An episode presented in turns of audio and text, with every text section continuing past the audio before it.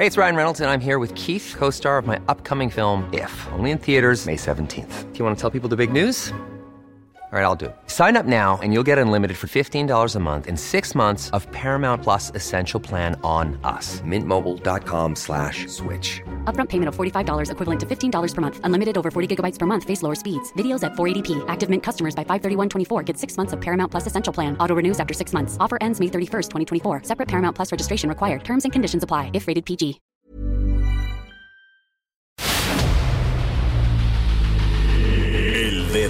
En la llaga. Había una vez un mundo en el que nadie creía. Un país de historias inexplicables. Una nación con personajes asombrosos. Santo Tomás tenía razón. Hay que ver para creer. El México increíble, las verdades que duelen, la voz de los que callan, el dedo en la llaga. Infórmate, diviértete, enójate y vuelve a empezar. El Heraldo Radio presenta El Dedo en la Llaga con Adriana Delgado.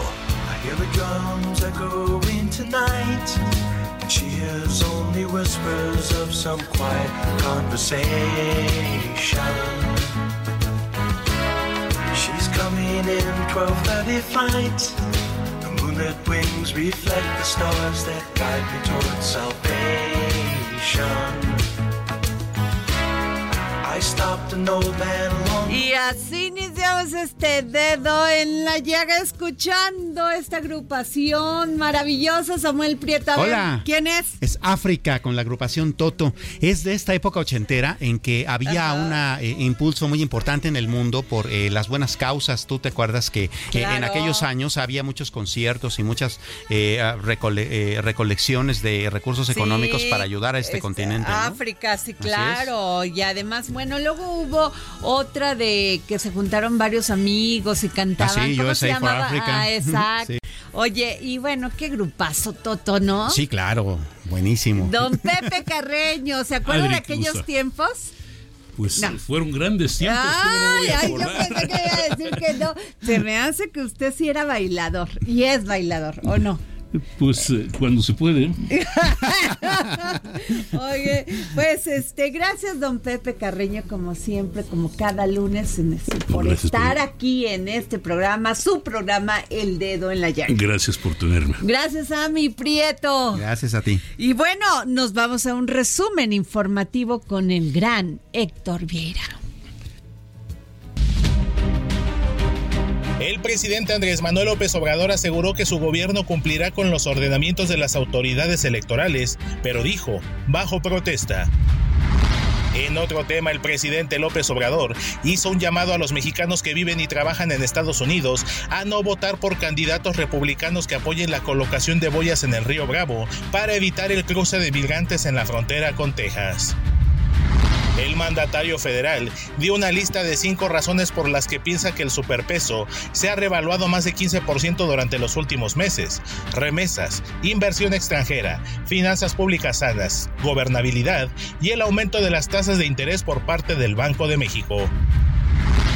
La unidad de policía cibernética de la Secretaría de Seguridad Ciudadana trabaja en la creación de una alerta cibernética ante una nueva modalidad de fraude por medio de ofertas de trabajo falsas, mensajes de texto, redes sociales o correo electrónico que pueden derivar en el acceso a datos personales, la cual se suma a las más de 100 habilitadas.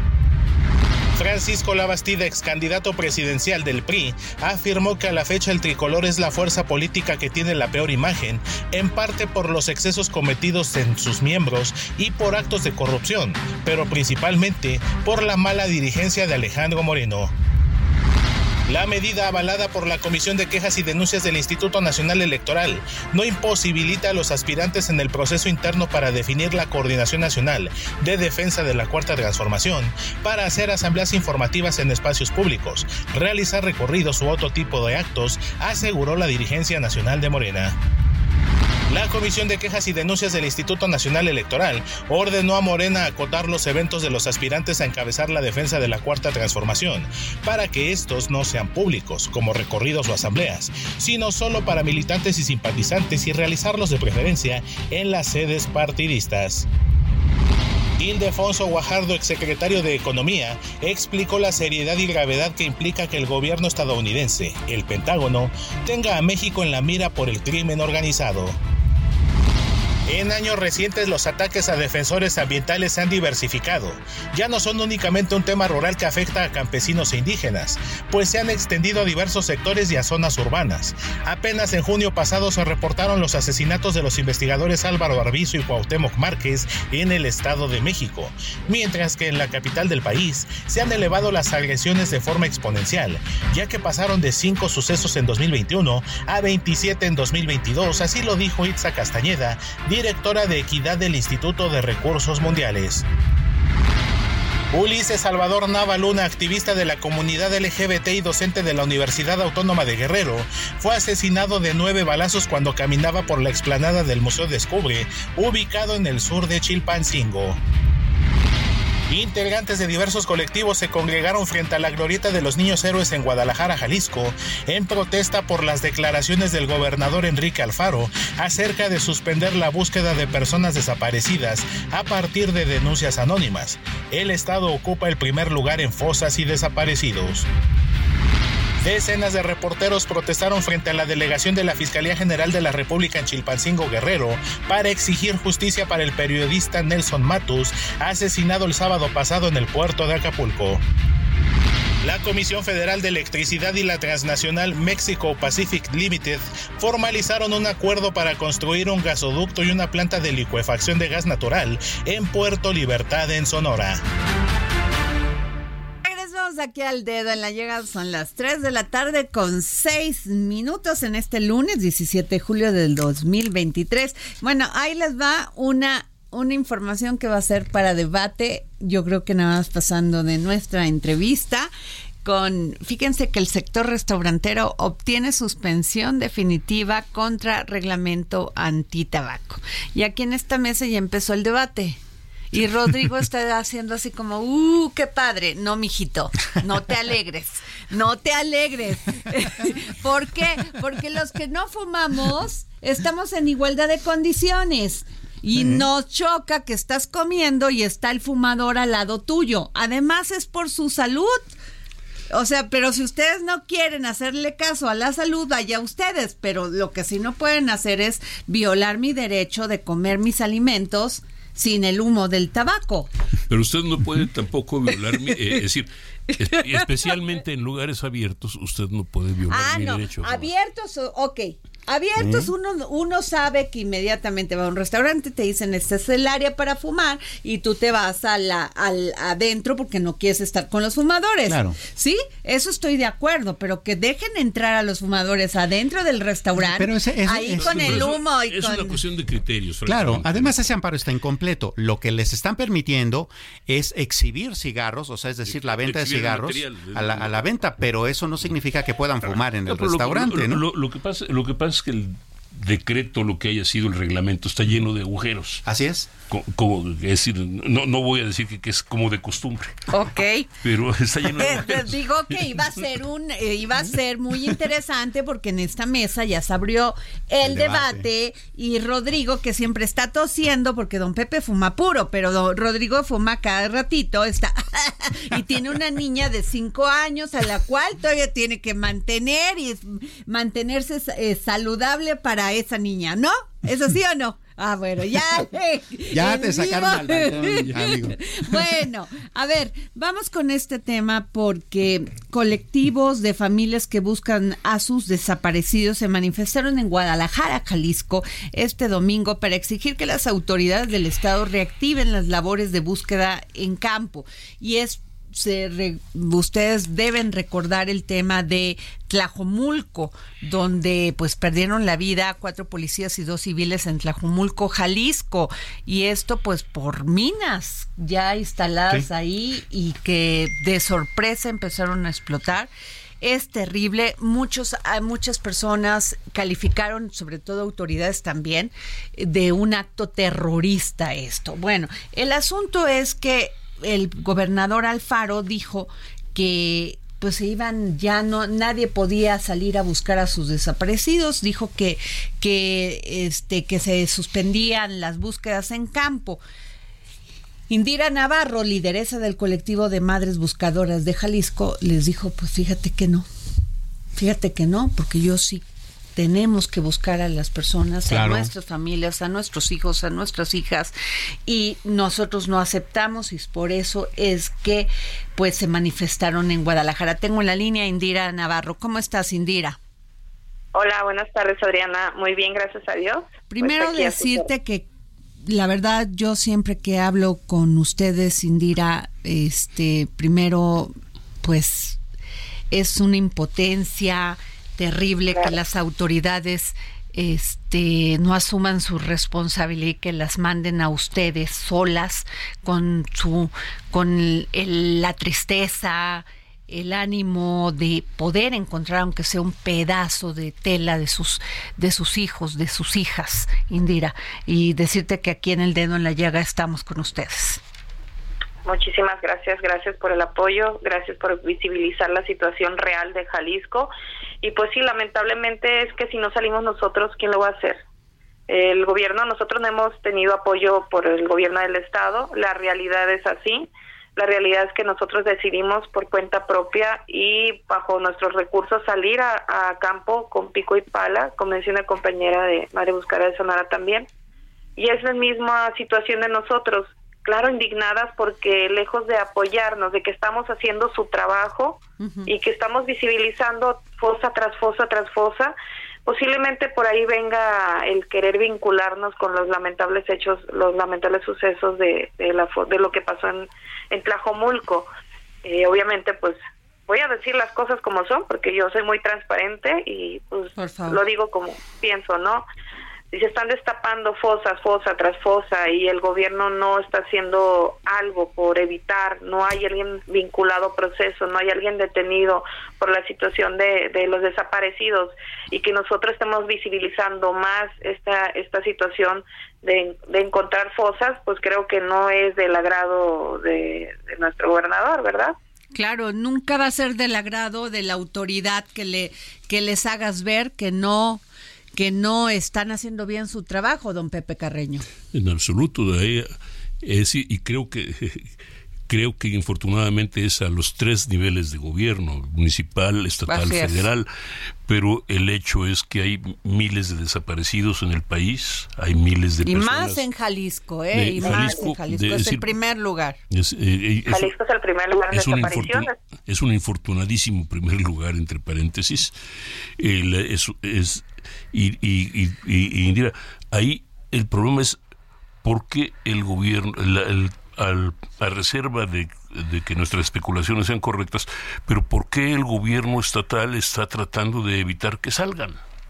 Esto es, es decir, ellos deberían ser los primeros en apoyarlos. Y además las quieren responsabilizar de lo que pasó en Tlajomulco. O sea, porque ustedes van y destapan una fosa para poder encontrar a sus seres queridos. Y es una fosa que también ahorita, son muchas las que hemos localizado, pero pues no sé, no sé de qué se trata esto, porque pues para empezar no pusieron, no pudieron ni cuadrar bien la información, ya dijo el presidente de la República que se hizo una investigación y que pues no había nada de vinculamiento con alguna madre o colectivo, todo esto fue... Nada más eso faltaba, Dios santo.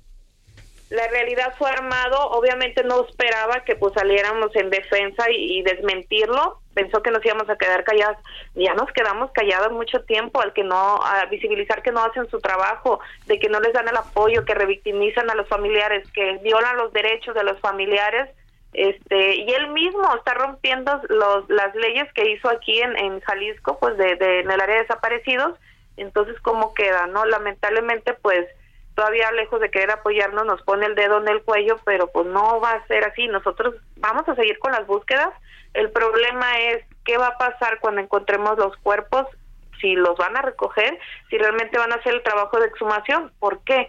Porque la última fosa que localizamos van 51 cuerpos, no van ni la tercera parte de la exhumación y prospección de esa fosa. El informante decía, refería que había todavía más y la dejaron en total abandono, o sea, aprovecharon de la situación esta que está pasando, eh, que parecía, no sé, lamento mucho, la verdad, lo que está pasando a los familiares de las personas fallecidas, pero ya lo están tomando hasta como una cortina de humo porque, mira, la dejaron en total abandono y, también repelimos a esa situación, visibilizamos y luego sale con que es que ahorita está en total abandono porque hay que enfocarnos primeramente en lo que está pasando.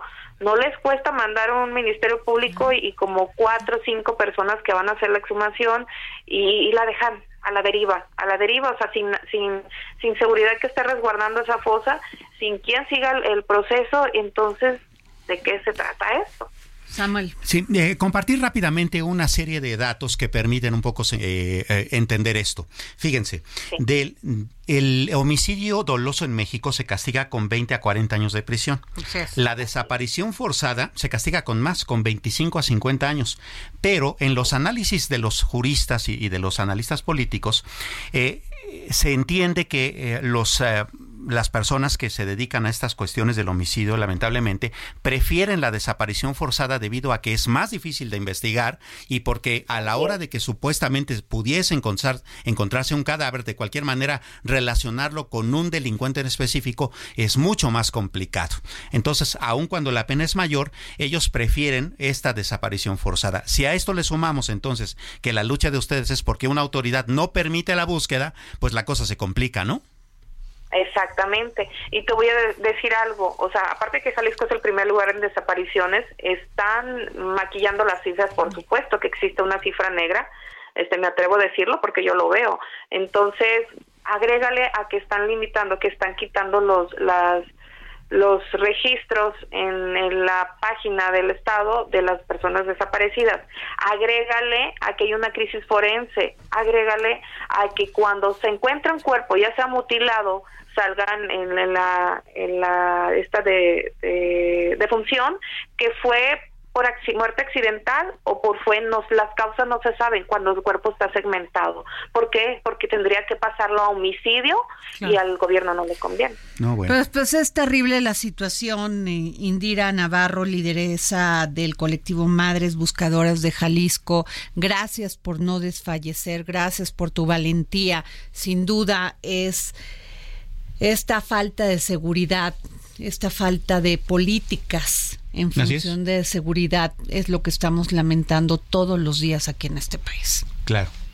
No, gracias a ustedes por el espacio y pues, pues por Muchas gracias, Indira. Muchas gracias por tomarnos la llamada.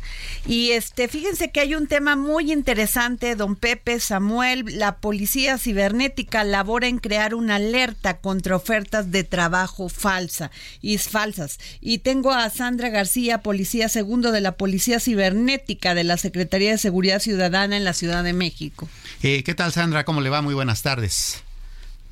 Muy buenas tardes, gracias. Oiga, la modalidad más reciente que nos hemos topado es este asunto de que llegan al WhatsApp números desconocidos ofertando empleos, ¿no? Y se ha vuelto pues muy común, ¿no? Digo, una persona común recibe unas cinco o seis de estos mensajitos. ¿En qué consisten y eh, cómo se está dando esto? Es el gancho para qué. Así es. Sandra. Sí, por supuesto. Bueno, pues hemos detectado esta modalidad que están utilizando los cibercriminales para poder ingresar al dispositivo, puesto que los links que vienen adjuntos son links maliciosos que adjuntan virus. Eh, es conocido estadísticamente que no tenemos pues eh, el, hábito de poder instalar un antivirus en nuestro dispositivo y por lo tanto estamos vulnerables a que nos pueda alojar estos virus. Estos virus normalmente pues están robando nuestros datos, eh, irrumpen nuestro sistema, pero sobre todo hay un tipo de virus que puede incluso hacer la activación de las cámaras. Entonces es importante que nosotros tengamos cuidado, no dar clic y no dejarnos irnos por estas ofertas atractivas de empleo, porque pues son muy atractivas al, al gancho de decirles que van a trabajar desde casa y por un, una ganancia monetaria muy elevada. Así es. A ver, entonces quiero entender, don Pepe Carreño Samuel, tú te llega este mensaje por WhatsApp donde te ofrecen un trabajo y te dicen, este, inscríbete aquí en esta página. ¿Es así? Y puede eso activar hasta las cámaras de tu celular, acceder a tus datos de tu celular. Si tienes contraseñas en tu celular, robártelas. Sí, porque es que en, términos reales lo que hace ese link es establecer una comunicación con, tu dispositivo y a partir de eso... Y tú le das toda tu información creyendo en esa oferta de trabajo, ¿es así? Sí. Sandra. Sí, es correcto, así es como funciona. El primer gancho es ofrecer el trabajo, un trabajo que van a decir que es desde casa, que van a tener una ganancia monetaria muy elevada y que pues es eh, únicamente viendo videos o haciendo cosas muy sencillas. Eso no es cierto, eso de que ve tu videos y, y este y te vamos a pagar, eso no es cierto para todos aquellos que me están escuchando, Sandra. Es correcto, no es cierto, es totalmente falso, nadie va a, proporcionar este, ganancias monetarias por visualizar videos, por hacer reseñas, por comentarios y demás. Ahora, Sandra, perdón, perdón, Sammy, yo he visto en Instagram que sale un cuate también diciendo, oye, gana dinero, pero sale hablando en video. ¿Gana dinero nada más o yo me hice millonaria viendo videos y por eso me pagan? Eso no es cierto. No, es totalmente falso. Eh, todos los videos que en algún momento nosotros vamos a, a ver, incluso testimonios falsos, pues pueden ser también creados por los propios cibercriminales. Eh, Sandra, una cuestión que llama mucho la atención. Bueno, como si no lo supiéramos, vamos, eh, hemos eh, escuchado notas en el sentido de que hasta en Tepito, en cualquier parte, encuentra uno bueno, bonito y barato un padrón del INE, ¿no? o una base de datos de algún lado. ¿Cómo le hacen estos delincuentes para obtener tu teléfono? Pues en algún momento puede ser que ingresen en Internet hay muchas veces que lamentablemente se filtran las bases de datos, sobre todo de, compañías telefónicas, en donde pues con el simple hecho de saber que un número telefónico está activo, pues hacen el, llegar el mensaje. Entonces, eh, de esta manera es que obtienen los, los números telefónicos y hacen llegar estos mensajes de manera masiva. No lo hacen enfocado a un cierto grupo de personas o una persona en específico, sino de manera masiva y pues ya de ahí es quien realmente caiga en esta situación. En pocas palabras, salen de pesca. Sí, prácticamente. bueno, y a, ver, ahora una, una, pregunta. Hemos, hemos visto también en, este tipo de fraudes telefónicos mucho la participación de call centers, los llamados call centers. Así es, bueno, lo que, pasó en Jalisco. Lo que pasó en Jalisco, que, y, de, y de call centers que a veces según la mitología popular al menos, se están incluso en las propias cárceles. ¿Qué se está haciendo con eso? ¿Qué puede hacerse con eso? Eh, se han tenido líneas de investigación, sobre todo también, eh, por ejemplo, un, un, ejemplo muy importante es lo de Montadeuras. Son call centers y también se sigue una investigación correspondiente. Lamentablemente, pues las compañías telefónicas eh, pues proporcionan el servicio a no contrato.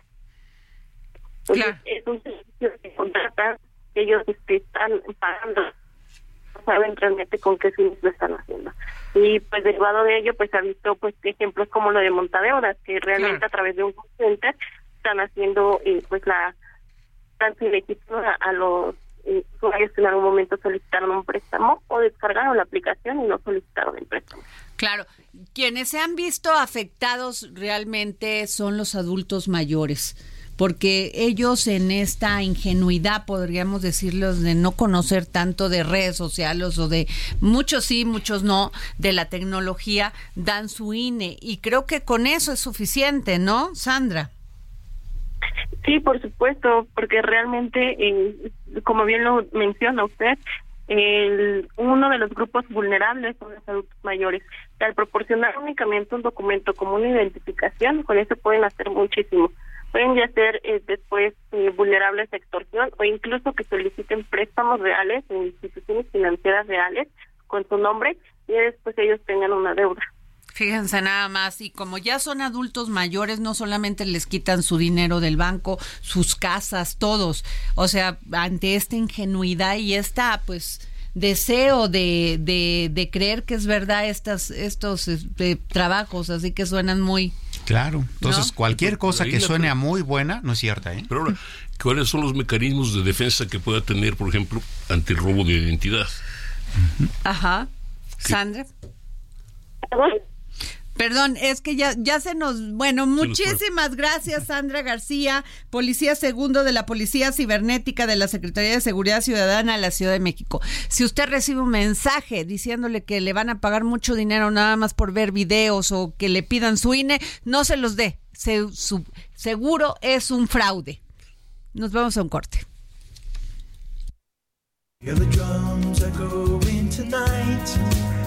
She hears only whispers of some quiet conversation.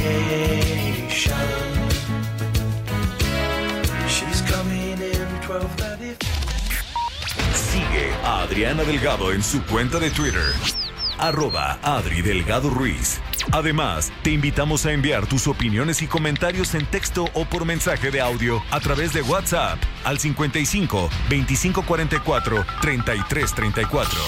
Y si quieres escuchar El Dedo en la Llaga de El Heraldo. Hey, it's Ryan Reynolds and I'm here with Keith, co-star of my upcoming film If, only in theaters May 17th. Do you want to tell people the big news? All right, I'll do it. Sign up now and you'll get unlimited for $15 a month in six months of Paramount Plus Essential Plan on us. Mintmobile.com slash switch. Upfront payment of $45 equivalent to $15 per month. Unlimited over 40 gigabytes per month. Face lower speeds. Videos at 480p. Active Mint customers by 531.24 get six months of Paramount Plus Essential Plan. Auto renews after six months. Offer ends May 31st, 2024. Separate Paramount Plus registration required. Terms and conditions apply if rated PG. Radio, en cualquier momento y donde quiera que te encuentres, descarga el podcast disponible en Spotify y iTunes.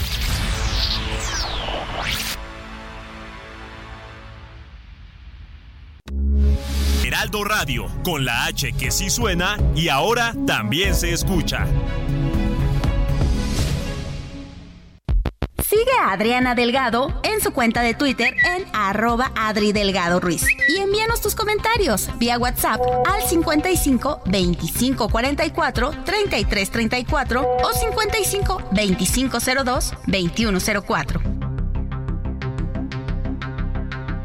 Adriana Delgado entrevista en exclusiva al aspirante a coordinador de la defensa de la Cuarta Transformación, Adán Augusto López Hernández. Su padre ¿Qué piensa de esta frase? El hombre de poder o que ejerce el poder cuando ya perdió la cordura y se separó de la realidad, no se le debe decir la verdad. Así él mismo insiste en saber.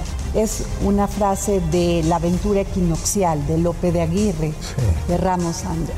Yo creo primero que estos tiempos son distintos, pero el hombre de poder debe de estar siempre en la búsqueda de la verdad y que quienes hablan con él tienen la obligación de decirle la verdad. ¿A los políticos les gusta que les digan la verdad, Adán Augusto? Pues claro que sí, yo siempre le pedí, he pedido a mis colaboradores, cercanos, amigos, que me digan la verdad, por muy dolorosa que sea, si no, pues la visión se pierde.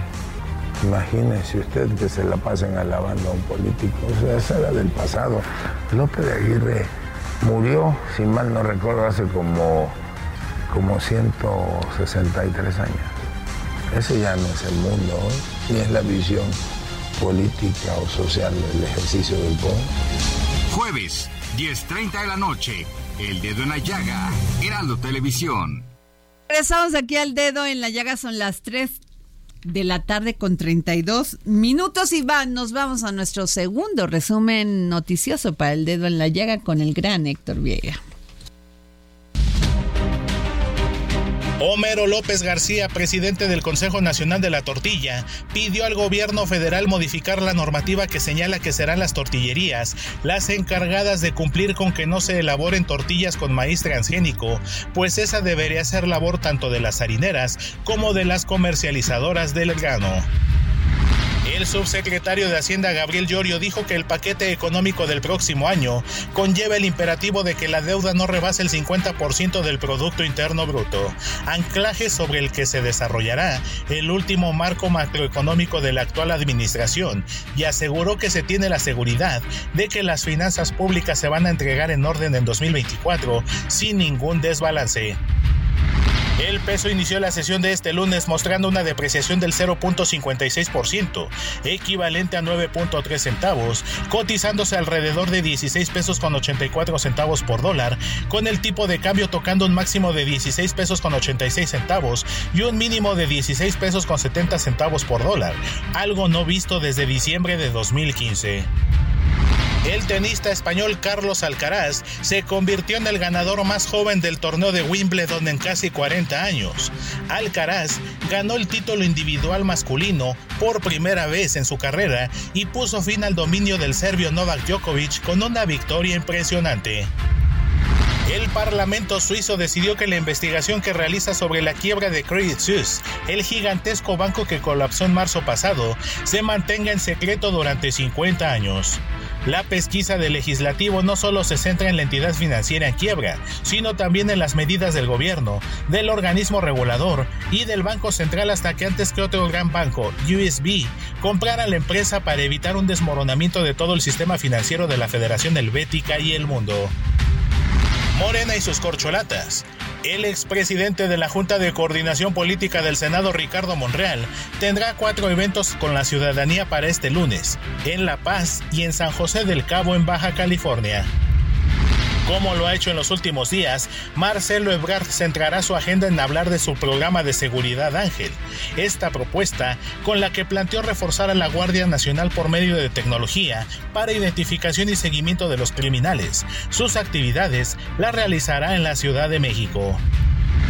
Claudia Sheinbaum, aspirante a la Coordinación Nacional de la Defensa de la Cuarta Transformación, continúa con su gira por la República Mexicana para realizar las asambleas informativas sobre los avances de la 4T y sus logros. En esta ocasión, la ex jefa de gobierno de la Ciudad de México publicó en redes sociales un video explicando la soberanía energética, uno de los temas más importantes del movimiento de regeneración nacional. El aspirante a la Coordinación Nacional para la Defensa de la Cuarta Transformación, Adán Augusto López, dijo que cambiará el formato de las asambleas informativas que encabeza por todo el país para dar cumplimiento a la disposición del Instituto Nacional Electoral que busca regular el trabajo interno ordenado por su partido Morena, consistente en difundir en qué consiste el movimiento que encabeza el presidente Andrés Manuel López Obrador. Bueno, y regresamos aquí al dedo en la llaga. Me acompaña hoy don Pepe Carreño y Samuel Prieto.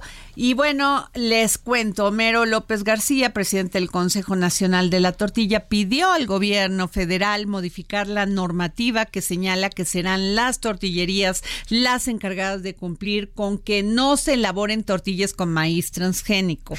Pues esa debería ser labor tanto de las harineras como de las comercializadoras de grano. Ahora le piden a quien hace las tortillas que sean quien regule eso. Imagínate. Pero ¿será tan fácil saber si un maíz Ah, es bueno, transgénico bueno, a la pues, vista? por ¿No? eso le pedí la llamada a don Homero López García, presidente del Consejo Nacional de la Tortilla. ¿Cómo está, don Homero? Muy bien, Adriana, me, me río. Este, Adriana, Pepe y Samuel. Pues es que sí, como, o sea, va usted y dice, este es maíz transgénico, ¿cómo tiene, es de medio color moradito? ¿O cómo, cómo identificarlo? Es diente de Mira, eh, a, a- a este, a simple vista no, no se puede identificar. Esto únicamente Y por si una lo prueba uno, porque es que nos da risa, don Homero, y entendemos su situación. Es que, en serio, eh, en lo personal, por ejemplo, eh, es una risa, pero preocupante, ¿no? Porque no ves eh, los alcances, lo que lo que puede eh, eh, pasar en una declaración, en una mañanera. Entonces, yo sí creo y vuelvo a decir de nuevo que, que realmente debiera de tener asesores que son excelentes personas que deberían de venir de universidades porque los temas que tocan pueden dañar a todo un mercado, a toda una cadena de abasto y, y en verdad, como comentabas, o sea, el, el tema del maíz transgénico no lo puedes ver a simple vista ni por el sabor. Ajá. Esto se basa en unas pruebas PCR como tipo COVID. Ajá. Eh, se tienen que llevar a laboratorios, pero pero la pregunta es ¿por qué nosotros, no? Eh, ¿Por qué nosotros? Al final de cuentas digo, ya ya ya es una patada más a la industria, nos sacan de la canasta básica en el 2018, este hay un hay un convenio que se llama PASIC para el tema de económico, el tema de pandemia, no nos invitan a nosotros cuando somos los que vendemos tortilla. Y ahorita sí, ahorita sí, ahí sí ahí sí están muy muy latentes en el tema de que tenemos que hacer las pruebas nosotros. Es un tema muy desatinado, a veces yo quisiera evitar decir que, que, la- que- que el presidente de la República tiene patea la industria la masa y la tortilla, cuando en pandemia le dije que es una industria que le debe, que no paramos, que por ser una, una industria tradicional de familias, seguimos adelante en temas de pandemia, que no corrimos gente. Entonces, pues, yo sí creo que el señor presidente de la República tiene mucho que agradecerle a la industria que no ha parado y que al final de cuentas sigue pegándonos. No lo entiendo. Eh, sí, sí, claro que sí, él ha dicho que tiene un compromiso muy fuerte con las harineras, con una en especial, y asesores muy cercanos a ellos. Entonces, pero, pero en verdad que eh, cada vez que sale a decir una situación es, es así de, de- de preocupante. Es bueno, ¿en qué estaba pensando el señor presidente de la República, no? Claro. eh, Saca el tema del maíz transgénico, pone a parir a mucha gente, pone a trabajar a mucha gente, cuando este tema se debe sentar con, con los expertos, ya denostó a los campesinos, ya les dijo corruptos, entonces cuando son la Sí, primera claro. cadena de abasto en el país, o sea, ¿cómo, cómo, ¿cómo voy a necesitar de ti? Te voy a patear y te voy a decir que eres corrupto, más al ratito. Por supuesto, eh, ha- hay una eh, cuestión más allá de la cuestión técnica de que, pues, por supuesto, en una tortillería es imposible saber si un maíz es transgénico o no o lo sea, es. le llegan Nadie unos- está. una tonelada de maíz y usted va a ir a, a hacerle la prueba PCR para saber si es transgénico. Y si es, no la puede usar o cómo está o les va a decir a quien va a comprar la tortilla de todos los días, pues este, este no porque es maíz transgénico. No entendemos, pero Samuel. Así es. Eh, nadie está obligado a lo imposible, pero sí eh, es no entender la cadena de suministro, que ustedes al final del día son la última, eh, el último eslabón de esa cadena antes de llegar al consumidor. Estamos hablando de 10 millones de toneladas al año de maíz que se usan para la elaboración de tortillas. Esa es la dimensión de la industria, ¿no? Sí, es que en serio que es así de reírse o llorar, ya no sabes qué hacer, ¿no? Pero, pero este tema, al final de cuentas, a ver, yo le digo dos cosas. Que se pongan a checar en las aduanas de dónde entra el maíz y quién compra el maíz. Ninguna, ningún compañero in- importa maíz. No, porque, porque número Homero. tiene que ser No, las no. harineras Ajá. y las comercializadoras, así se tiene que enfocar. O sea, aquí sin querer le está pegando a las harineras porque al final de cuentas quienes introducen maíz son las harineras. Entonces, con ellas tendría que decirles, oye, a ver, todas las harineras del país, demuéstreme que la importación de maíz que están haciendo no es transgénico. Y al final de cuentas, muchas entran de, Sud- de Sudáfrica y claro que sí es maíz transgénico. Presuntamente es maíz transgénico el que están utilizando pero no somos nosotros. Otra vez es un desacierto, otra vez es un golpe desatinado. Entonces tiene que ir con las harineras, tiene que ir con las comercializadoras de maíz, que son las que importan, porque si no, ¿qué quiere? Que hagamos pruebas y que el precio de la tortilla se vaya a 50 pesos, que es lo que quiere el señor presidente de la República, pues, pues a eso está orillando. Oiga, pero la, la, verdad, a mí me llama la atención eh, el debate por este lado. De acuerdo con, de acuerdo con las cifras del propio gobierno, el, eh, el maíz de consumo humano o para consumo humano que se importa es alrededor del 3% del total y que el, el maíz que se importa, el maíz transgénico que se importa, valga la expresión, es básicamente para consumo animal. Es, es correcto, es que es- hay, hay necesidades en el país para forraje, para jarabes, para pañales, y eso no, lo, no se han puesto a ver. Que sí hay sectores que necesitan del maíz. En una última reunión que tuvimos con el gobierno federal, dijeron que tenían los elementos donde el maíz transgénico sí era dañino para el tema de salud. Entonces dijimos todos, pues pues que presenten esas pruebas. Lo dijo UNAM, lo dijo CONACYT. Entonces, bueno, ¿por qué no? ¿Por qué no presentan ese tema? Es que si están en algunas páginas, no, señores. Ustedes tienen que presentar las pruebas ante esta situación. O sea, es triste que, que, que no se empleen eh, eh, eh, leyes eh, que sean adecuadas para el tema de la Sí, alimentación. lo y único es que quieren quedar bien con el presidente y no le dicen la verdad. Esa es la realidad, don Homero. Lo sabemos, pero meten en problema al presidente de la República. Porque con Y a una industria. Claro, o sea, y ellos, perdón la expresión, pero a mí me molesta mucho, tragan también tortillas. ¿eh? Y le pegan al tortilla, la tortilla, como dicen en lo político, le pegan al pesebre, ¿no? Entonces, ¿de qué se trata? De que trabajemos coordinadamente toda la cadena de producción del campo, la industria, los empresarios, o de pegarle a un sector. Digo, si se trata de pegarle a un sector, pues también que se diga. Porque en serio que, que es triste todo lo que, lo que sucede, es más los golpes que se dan a los sectores que lo que se ayuda. Tenemos una Secretaría de Economía que realmente está cerrada a trabajos, tuvimos una tema con el tema de la, una junta con el tema de las normas, realmente ya no están pidiendo ni información. Tenemos gente tan especializada en las universidades que no se les pide ayuda, que no se les pide que saquen de los errores. Tenemos gente inexperta en secretarías de estados que no saben qué hacer, que lo primero que hacen es buscar complacer al señor presidente de la República, aunque lo metan en problemas. En serio, ¿dónde estábamos? No lo habíamos visto esto antes. Pues muchas gracias, don Homero López García, presidente del Consejo Nacional de la Tortilla. Vamos a estar muy pendiente de este tema. Muchas gracias por tomarnos la llamada. Adriana, Pepe, Samuel, les agradezco mucho y en verdad que estoy a las órdenes y muchas gracias por esta esta apertura. Gracias, don Homero. Don Pepe, bueno, antes de esto sí quiero, a ver, ustedes son expertos en estos temas y estoy sorprendida con que se puso fin al acuerdo de, de importación de, de importación de cereales. La, ah, la exportación de cereales. Ah, perdón, de exportación, sí, hay yo importación. Sí, este, Rusia suspendió el acuerdo de exportación de granos. Ahora, ¿qué vamos a hacer? No, no va a haber pan, no va a haber ya tortilla, tenemos broncas acá. Perdón, perdón pero vamos a ver. El, uh, eh, cierto, cierto, es que Ucrania es considerado por muchos como el granero de Europa o granero de gran parte del mundo. Cierto que la ausencia del eh, trigo de, Ucrania va a causar que el, que el precio del trigo suba, porque todos los países van a estar dispuestos, o muchos países van a estar dispuestos a pagar más para poder entregarle, eh, o comprar el trigo que su población necesita.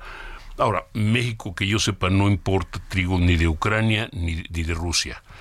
Los rusos decidieron cerrar el, el Mar Negro al, al comercio ucraniano, una de las burradas, barbaridades más del señor Putin contra Ucrania y contra el mundo, por en este en este caso. Entonces, ahora nosotros eh, nuestras importaciones de trigo hasta donde yo sé son básicamente Argentina, eh, Estados Unidos, Brasil, hasta donde yo sé. A, a lo mejor estoy equivocado, pero eh, no sé exactamente cuál será el volumen de importación de trigo. Lo que sí sé es que vamos a tener más competencia por ese trigo y vamos a tener que pagar un poco más. Claro, eh, eh, los cálculos económicos se habían hecho en el sentido de que eh, este acuerdo había permitido que no subiera en 23% por lo menos el precio internacional del trigo, ¿no? Entonces, para empezar, en el mundo el precio internacional va a crecer pues un 20-23%. Eso también significa, si bien no tanto para Latinoamérica, pero sí para regiones muy vulnerables del planeta como el norte de África y algunos países eh, pues de los más pobres del este europeo, un gran problema de desabasto que a su vez se va a traducir no solo en un encarecimiento de los alimentos, sino hasta de hambrunas. Hay que recordar que, por ejemplo, el, programa de alimentos de las Naciones Unidas basa mucho en los cereales y en los granos, la alimentación de los pueblos que no pueden obtener eh, alimentación por sí solos, ¿no? Y entonces estamos hablando de que por lo menos 700 mil personas en el planeta estarían al borde de la hambruna si este asunto no se arregla. Oye, y, y por eso querían Crimea controlar el mar el mar este negro. Por supuesto, porque eso significa una vía de comercio directa entre esa parte del planeta con el resto del mundo occidental. Es un mar súper estratégico. Entonces, más que la península como tal, lo que querían era tener dominio sobre las aguas del Mar Negro, ¿no? Sí, eso es geopolítico. Se va a agravar la situación y sobre todo para estos países que necesitan, como África, combatir la hambruna era parte, claro, qué terrible.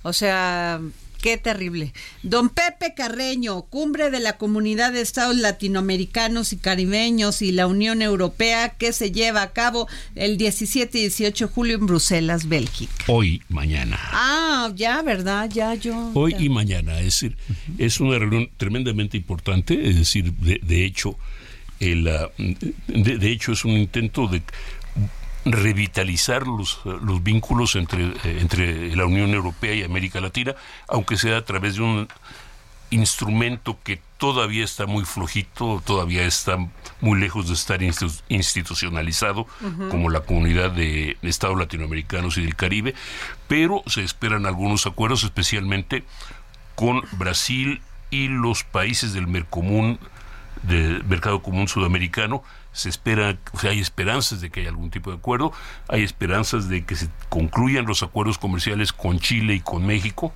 así los, los, pedazos pendientes, valga la expresión, y ah, por lo demás lo importante sería la revitalización de, del, del, vínculo y la expresión de interés de los países europeos en, en revitalizar eh, los vínculos económicos, políticos y sociales con la región, porque pues eh, ellos dicen es que somos complementarios, pero también eh, por abajito luego dicen, bueno, sí, es que nos interesan las materias primas, los recursos minerales, etcétera, etcétera, y ahí están perdiendo la competencia con China, que por ejemplo en América Latina que es ya es el principal cliente o el principal socio comercial de Brasil, es eh, casi el principal socio comercial de Argentina, de Chile, de... Uh, de, y, de, Perú.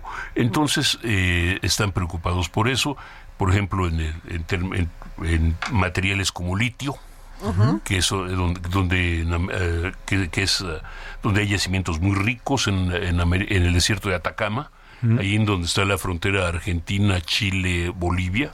Hay yacimientos muy ricos que ahorita aparentemente están pues casi bajo control de empresas chinas, curiosamente, no curiosamente, sino muy evidentemente. estratégicamente, incluso, estratégicamente hablando. Entonces, esta, eh, esto es un intento de los europeos y, y, no tiene nada de malo en tratar de revitalizar viejas vínculos y viejos y viejas uh, viejas relaciones. Ahora falta ver si se puede hacer. Pero sí le están dando mucho, mucho, mucho importancia, tanto que fueron por lo menos que varios presidentes, como el Lula de Brasil, eh, fue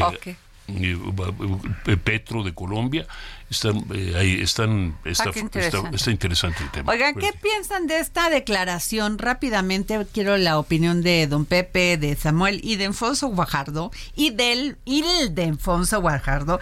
Explica la seriedad y gravedad que implica que el gobierno estadounidense expulse a México del Comando Norte y nos coloque dentro del Comando Sur con el resto de América Latina. El Pentágono nos tiene en la mira. Eso, que me disculpe Ildefonso. yo, eh, Ildefonso y yo somos amigos, no nos vemos hace tiempo, pero somos amigos. Pero esto es un error, es un error de apreciación. pero que nos mandó con América Latina, ya no, ya no estamos con los ah, FIFIs, ni con Estados Unidos, ni Canadá. No, no, mire, ¿cómo se llama? El, eso tiene su origen en una tontera de los republicanos que están promoviendo que, porque ellos creen que el Comando Sur eh, les, les acomoda más al interés de tratar de mandar este personal militar o intervención militar en México. Pero es, una burrada es una burrada de los republicanos y, pues que me disculpe Ildefonso, el repetirlo es una tontería. Pero la realidad es que eso, el Comando Norte y ya dije, oh, no, para nada, no, nos interesa eso.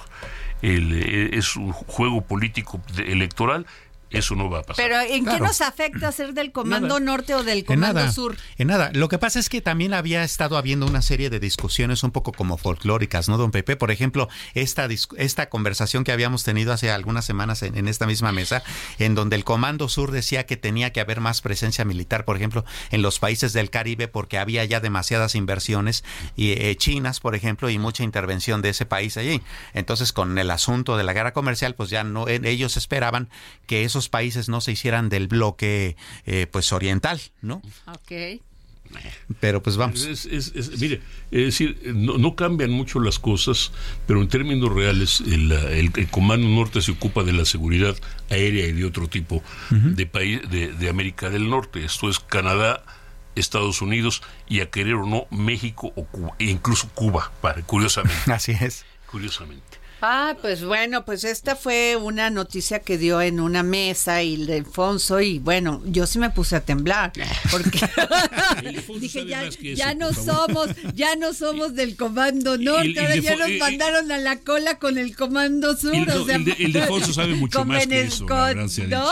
Como que quiso decir que nos mandaron con los países bananeros. Algo así. Algo así quiso dar a entender, ¿no? Algo así. Pero no, no, no, no, no hay que tomarlo en cuenta. No, no, no, pues él dijo que hay, que está muy preocupado porque ya nos peleamos eh, con el Pentágono. Es, es, preocupante en tanto que el, en tanto que haya este en, en tanto que, eh, que, que exprese no tanto una disminución de rango de importancia, sino eh, enemistad o la animosidad o, o, o una, pues sí, un, un, una animosidad ya no tanto del eh, Pentágono, sino del gobierno estadounidense en pleno en contra del país.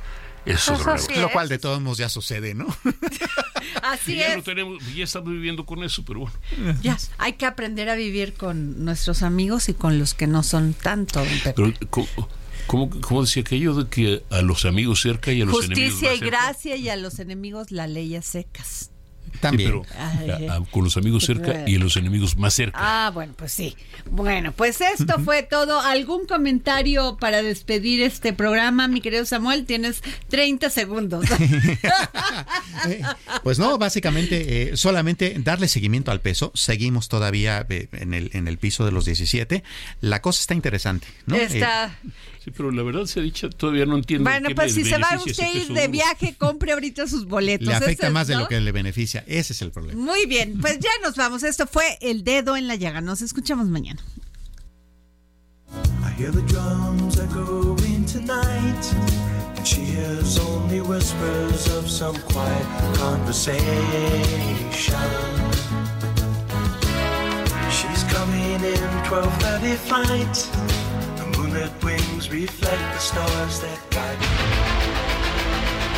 El Heraldo Radio presentó El Dedo en la Llaga con Adriana Delgado.